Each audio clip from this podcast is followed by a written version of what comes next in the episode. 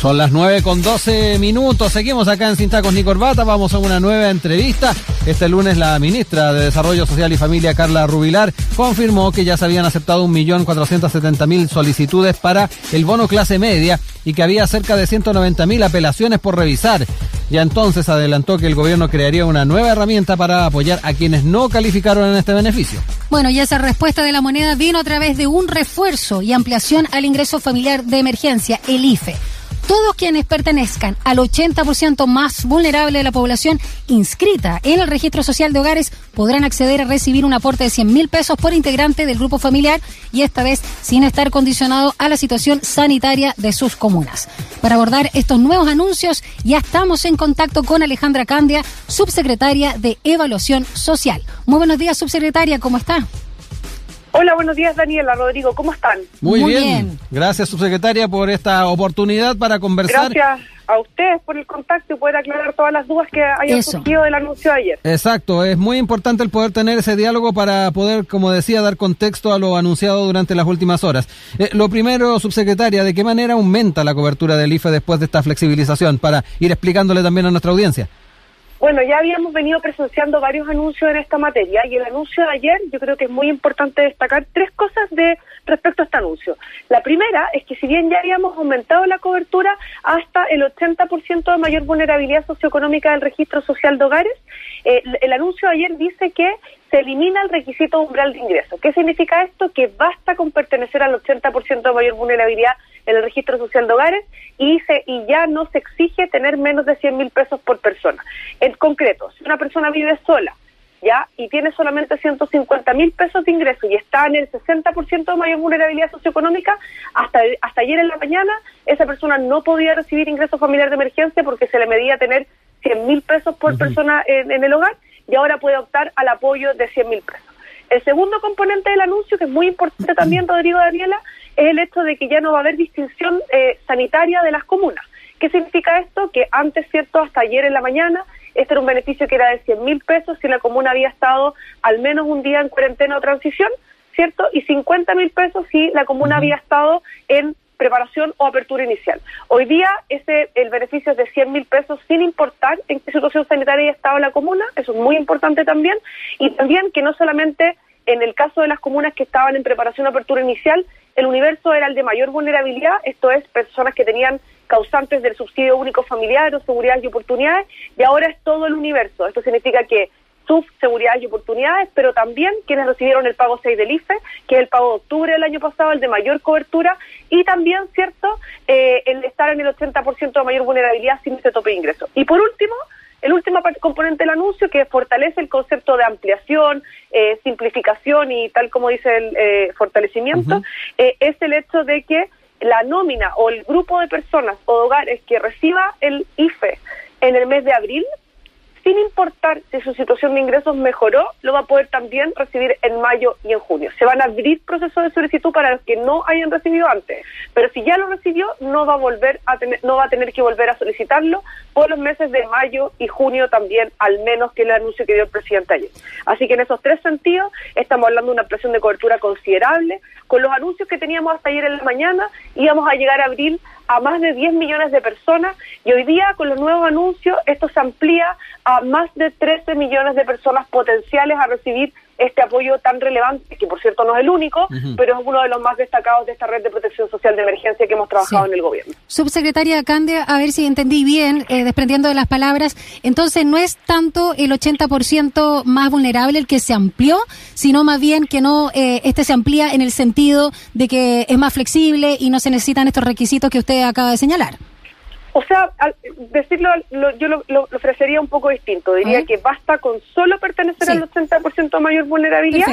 ¿Cierto? Sin requisito de umbral de ingreso, que era un requisito que, había estado presente para poder, obviamente, no, no, no estaba presente porque era una forma de poder llegar con mucha más fuerza a quienes estaban en una situación más precaria. Ok.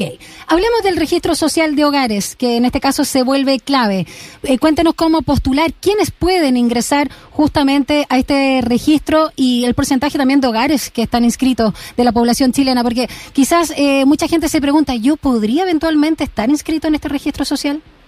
Mira, también es súper buena tu pregunta. Nosotros, desde marzo del año pasado, ya el registro social de hogar es un instrumento que existe eh, hace mucho tiempo, que por cierto además fue implementado en la segunda administración de la presidenta Bachelet, como una mejora a lo que había antes, que era la ficha de protección social, y en general estos instrumentos son, han ido mejorando en el tiempo y son políticas de Estado. Acá uno no llega desde un gobierno y dice voy a terminar con esto, voy a partir con otro, porque esto es una política de Estado que lo que busca es ser la puerta de entrada a los beneficios del Estado de, de las personas. ¿Qué nos pasó? Nos pasó que en marzo del año 2020 nos empezamos a ver enfrentado a una crisis sanitaria sin precedente alguno, no solamente en Chile, sino que en el mundo entero, ¿cierto? Que además tiene consecuencias socioeconómicas totalmente inusitadas, ¿cierto? A nivel nacional y a nivel internacional. Eh, el, Estado que está preparado para poder recibir ciertos apoyos y esa eh, demanda por apoyo y por ayudas en general, se vio en la necesidad de poder también dar a conocer estos instrumentos a un sinnúmero de hogares que nunca había tenido que golpear la puerta del Estado. Y es por ello que estamos trabajando desde marzo del año pasado sin descanso en poder flexibilizar los procesos que permitan a cualquier familia, ¿cierto?, en una situación lo más automático posible, porque obviamente hay algunos requisitos que no podemos soslayar, ¿cierto?, eh, poder ingresar al registro social de hogares. En concreto, hoy día, ya después de un esfuerzo eh, eh, durante, que ha sido durante todo el año, ya por parte del Ministerio de Desarrollo Social y Familia, eh, una persona puede, con solo su carnet de identidad, antes había que ir a la municipalidad o esperar una visita municipal, etcétera, ingresar a www.registrosocial.gov.cl, no requiere ni siquiera clave única, puede ingresar a su hogar con una, una, tramitación bastante expedita o puede cambiar su situación de ingresos también de manera bastante expedita y en menos de un mes, ¿cierto? A lo más un mes va a tener un resultado de lo que es la calificación socioeconómica que le va a determinar si está o no está en el 80%. Nosotros estamos, obviamente... Ah, el eh, diagnóstico lo hacen ustedes. ¿Cuál, perdona, perdona, subsecretaria. Cualquiera puede postular y es el Estado el que califica en qué tramo está uno como socioeconómicamente hablando, pero... Más que el Estado, yo hablaría, cierto, que es la situación socioeconómica de las personas la que eh, determina si una persona está o no en un tramo de vulnerabilidad, pero finalmente, que por cierto, no depende del ingreso solamente. Nosotras dos, por ejemplo, podemos vivir en, lugar, en un hogar con un igual número de integrantes y si, por ejemplo, en tu caso tú vives con personas con discapacidad o con dependencia, eh, vas a tener una mayor vulnerabilidad socioeconómica aunque ganemos lo mismo. ¿ya? Entonces eso es bien importante porque tiene una mirada integral que no solamente eh, mira a los ingresos, vuelvo a insistir, esto es algo que se implementó en el gobierno de la presidenta Bachelet y que nosotros... Eh, y nosotros obviamente hemos seguido operacionalizando y lo que estamos haciendo hoy día es, no solamente, no hoy día, esto es un esfuerzo que también te voy a hablar de algunas cifras, viene desde marzo del año pasado, porque las familias que requieren apoyo del Estado, evidentemente en una situación como la que nos encontramos hoy día, es totalmente inusitado el número de hogares que podría requerir ayuda. Subsecretario, en ese sentido, perdón, le, le, interrumpo, eh, es importante también hablar de las características de este instrumento eh, y si es que efectivamente el marco de pandemia en lo que estamos eh, lo hizo quedarse chico el instrumento, porque ha habido bastante crítica de gente de que mm, tal vez estando en una condición de vulnerabilidad por unos pocos pesos tal vez se quedó fuera. ¿Es pertinente el poder hacer adecuaciones o es eh, esto se ha producido efectivamente por el marco de pandemia en el que estamos y la rapidez con la que han habido estos cambios a, nivel laboral de muchas personas. Agrego los criterios también, subsecretarias, que se puede eh, explayar un poco en eso en este nuevo contexto que alude Rodrigo. Sí, voy. Mira, eh, una cosa importante. En estos este trabajo que hemos venido haciendo, ¿cierto? Poder flexibilizar, automatizar algunos procesos, eliminar algunos trámites que, requerían presencialidad o, algo que hoy día, evidentemente, tenemos que minimizar dado el contexto sanitario, ha permitido que más de 1.200.000 hogares ingresen al registro social de hogares en el último año. Ya partimos en marzo del 2020 con 5 millones de hogares eh, y hoy día estamos en un 75% de la población, 6,6 millones de hogares en el registro social de hogares, que es un número bastante considerable. Eso, eso como primer punto, no estamos en marzo del 2020, sino que ya hemos pasado un año buscando cómo flexibilizar estos estos requisitos y estos apoyos.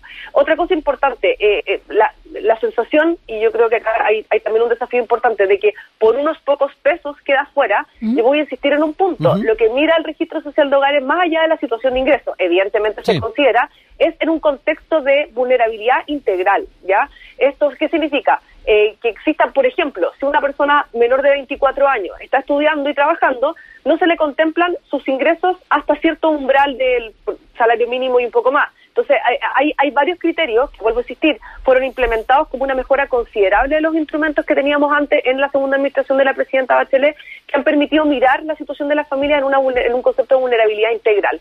Y hemos trabajado no solamente en flexibilizar eh, el ingreso, sino que también en poder eh, entregar información que le permita a las familias entender el por qué estar o no estar en una situación socioeconómica determinada.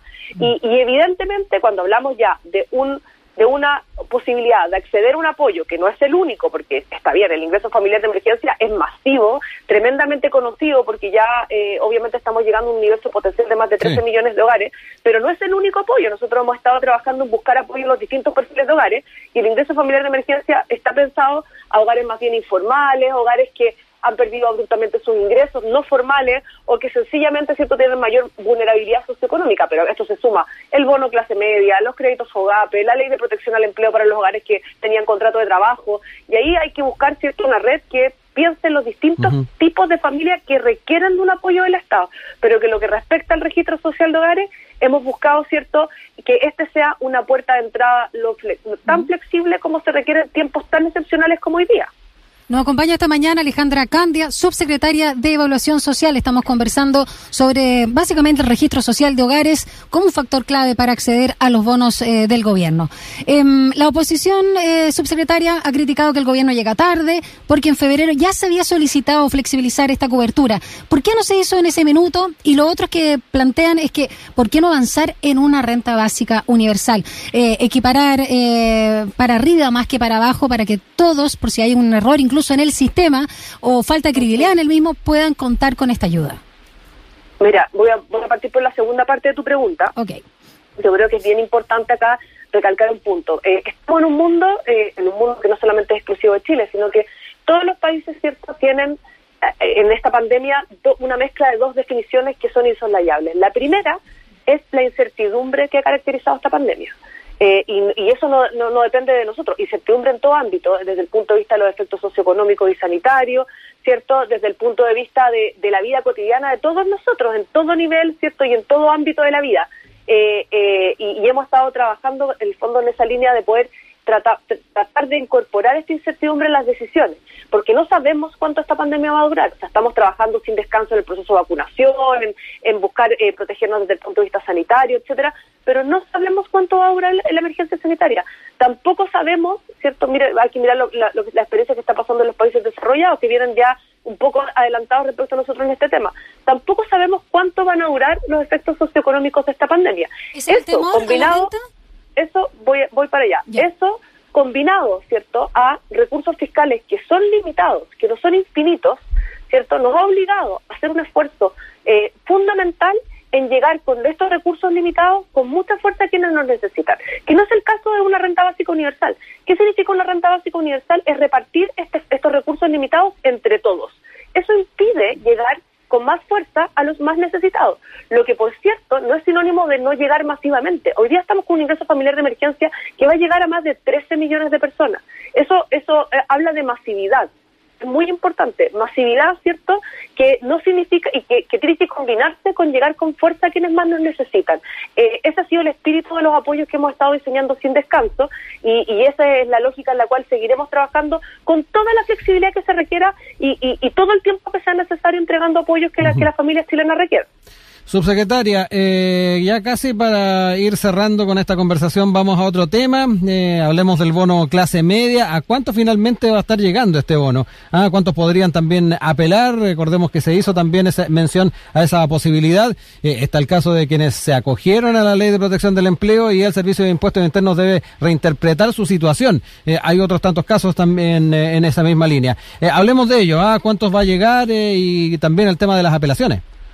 Mira, en un proceso, ayer a la tarde, ayer al final del día, tenemos un reporte desde el Servicio de Impuestos Internos que nos dice que ya están aprobados más de 1.600.000 bonos.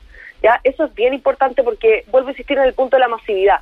Están aprobados 1.600.000 bonos, un bono de clase media que por cierto incorporó todos los procesos de mejora, que también ha sido la tónica de la construcción de los apoyos respecto al proceso del año 2020. Una caída de ingresos menor que el 30%, hoy día estamos hablando de un 20%, la posibilidad de incorporar un apoyo ¿cierto?, a quienes están en el salario mínimo sin exigirles caída de ingresos, eh, la, posibilidad de que el Servicio de Impuesto Interno calcule de manera anticipada la caída de ingresos, no haya, no haya incertidumbre de que tengo que rellenar, de que me equivoqué, que me van a quitar el bono, etcétera. Entonces, es un proceso que incorporó varias mejoras respecto al proceso del año pasado, que también incorporó esta parte de la apelación y donde efectivamente se van a revisar cada uno de los casos para ver si hay un error y si no hay un error, de poder llegar, ¿cierto? Eh, guiar, ¿cierto? Con otros apoyos que estamos trabajando para poder entregar, buscando esta lógica de llegar a todas las familias que tanto nos necesitan.